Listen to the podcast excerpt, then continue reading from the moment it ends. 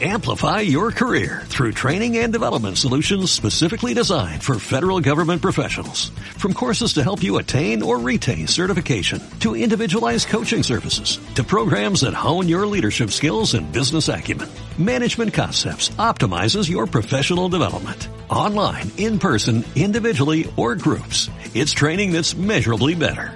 Learn more at managementconcepts.com. That's managementconcepts.com.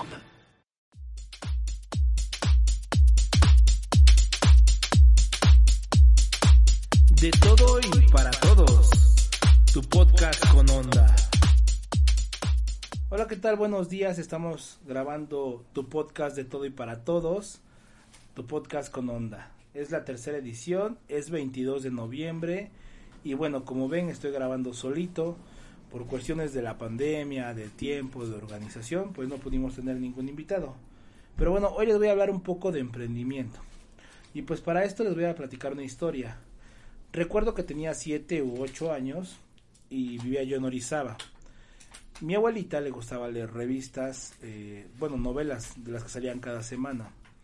De estas que era la semanal, la sentimental, eh, la policíaca y creo que tenía hasta Capulinita. No recuerdo ahorita todas, todas las revistas que tenía, pero bueno.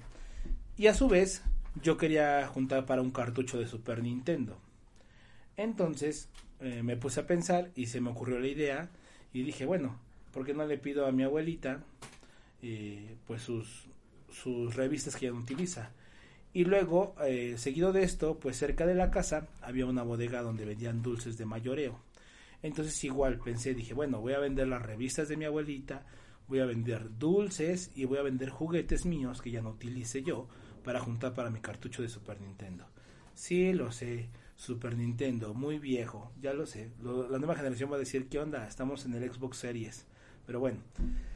Eh, entonces, le platico esta historia a mi abuelita y ella me dice, claro, esta idea, perdón, le platico esta historia a mi abuelita y me dice, claro, yo te apoyo. Y me lleva a comprar los dulces, me da sus revistas. Claro, todo esto con su dinero, ¿eh? O sea que fue mi capital semilla para iniciar mi proyecto. Y bueno, saco yo los mis juguetes que ya no utilizo y pongo mi puesto. Y así fue como inicié eh, mi proyecto de emprendimiento en, ese, en esos años. Esa historia se las platico, ¿por qué se las platico? Porque sin darme cuenta, yo ya tenía la inquietud de emprender desde antes, ¿no?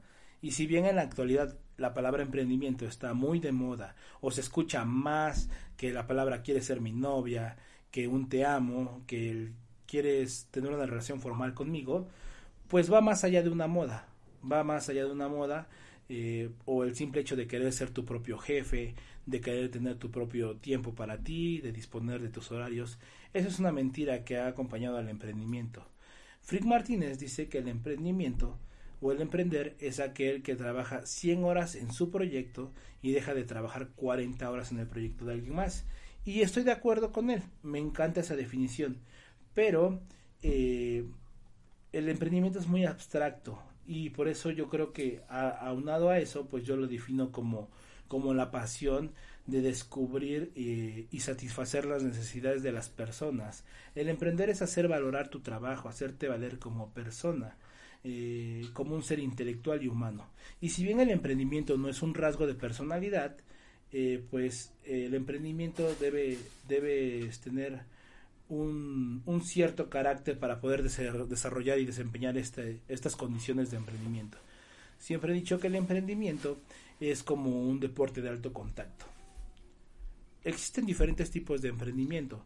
Está el emprendimiento tradicional, que bueno es el que más conocemos o el que eh, muchos vemos y este ya que por ejemplo a veces eh, pues puede ser una cocina económica, voy a poner un local donde venda yo ropa, eh, una panadería, no sé, este tipo de emprendimientos.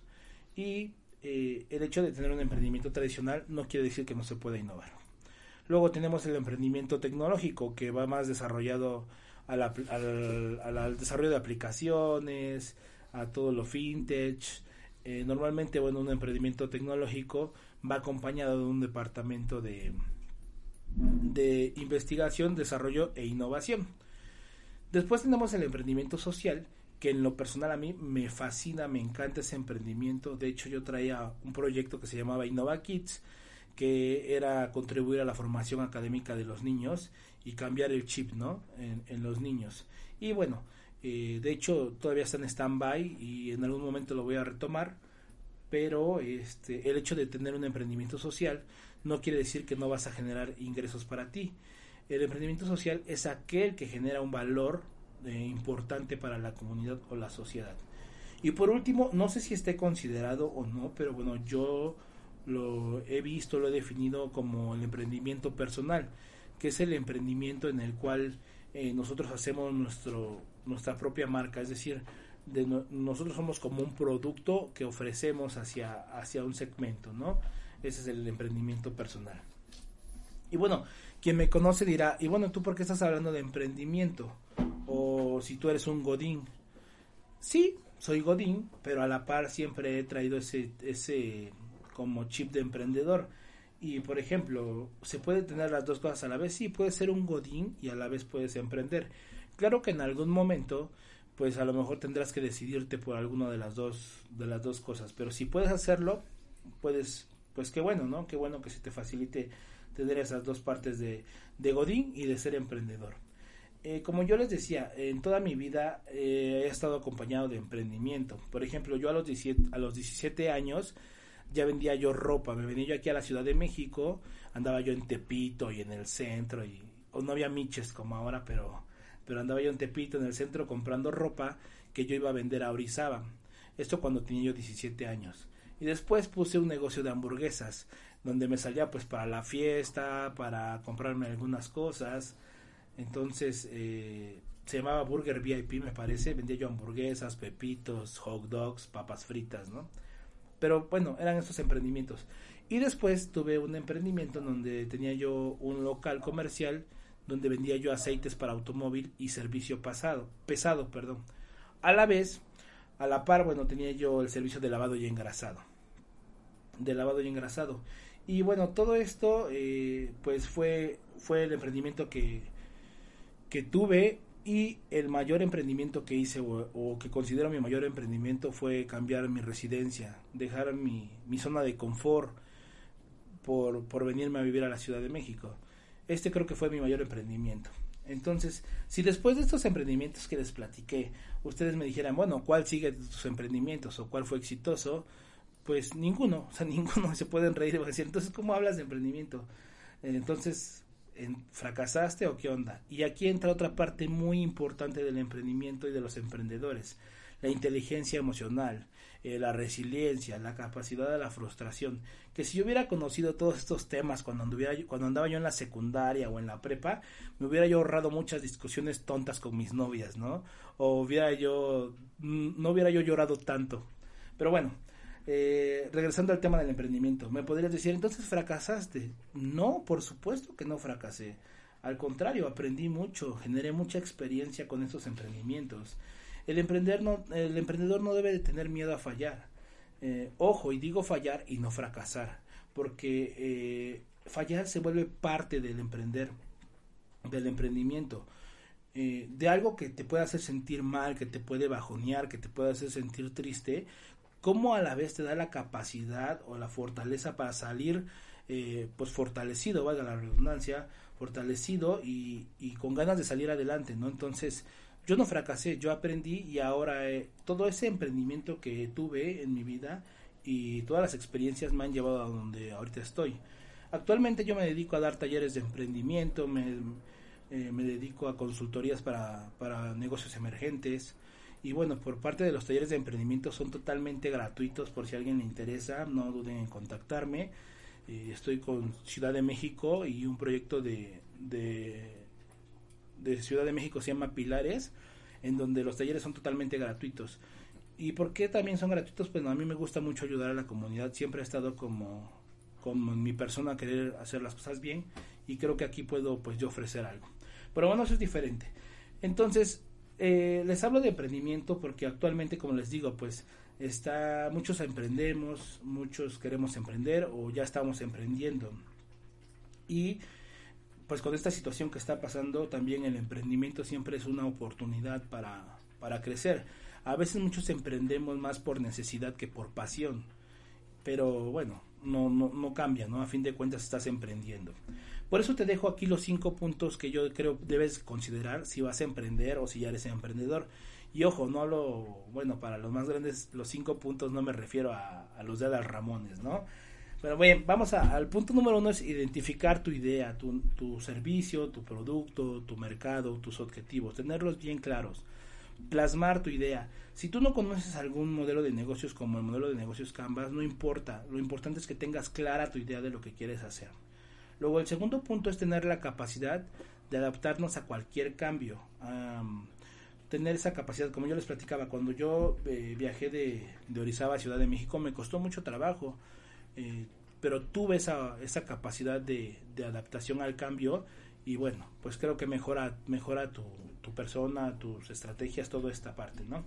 El tercer punto es pensar fuera de la caja. Siempre le digo a mi hijo, a mi hijo siempre le digo, si alguien te dice que el límite es el cielo, tú recuerda que en la luna hay huellas. ¿Y por qué me refiero a esto? Porque es pensar diferente a los demás. Mm, eh, puedes pensar cualquier otra cosa, ser creativo, ser innovador. Eso es pensar fuera de la caja y es importante para el emprendedor. El cuarto punto es eh, que debes de estar consciente de que las cosas no te salen, no deben de salir siempre a la primera. Falla rápido, falla barato y falla mucho. Como yo les decía, es parte del emprendimiento. Y estas tres reglas de fallar nos ayudan mucho a mejorar en, todos los aspectos. Entonces no pasa nada si no sale a la primera. Y por último, el, el quinto punto, eh, el emprendimiento está lleno de obstáculos, por eso siempre decía que es como un deporte de alto contacto. Steve Jobs decía que la diferencia entre los emprendedores exitosos y los fracasados era la perseverancia. Entonces tú debes de ser persistente, debes de, estar siempre ahí constante, constante, constante y eso te va a ayudar a mejorar tu emprendimiento. Bueno, pues terminaron los cinco puntos, pero les voy a dar una extra, les voy a dar un extra que es más como un consejo. En una plática yo escuché, no me acuerdo, en una plática, en donde decía que sí, que el emprendedor se vale soñar. O sea, no es fácil, pero se vale soñar, eh, pues que vas a tener un negocio de éxito y toda esta situación, ¿no? Y creo que es válido, creo que es válido soñar, es parte del emprendimiento. Pero hay que recordar algo muy, muy claro y debe de estar siempre, siempre en tu mente, ¿no? Recuerda que un soñador sin ejecución no es un emprendedor. Un sueño siempre se debe aterrizar en un producto o servicio final. Bien amigos, pues hasta aquí su podcast de todo y para todos. Fue muy corto hoy, les hablé un poco de emprendimiento, igual como les digo, si quieren contactarme, pues ahí están mis datos de redes sociales sin ningún problema. Y vamos a seguir platicando de emprendimiento con emprendedores que llevan años en este rollo del emprendedor, del emprendimiento, eh, de muchos temas en tu podcast de todo y para todos.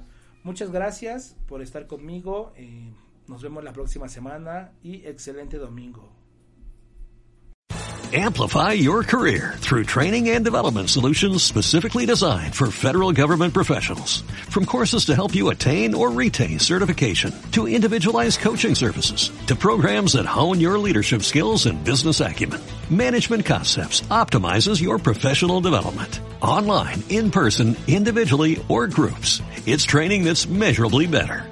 Learn more at managementconcepts.com. That's managementconcepts.com.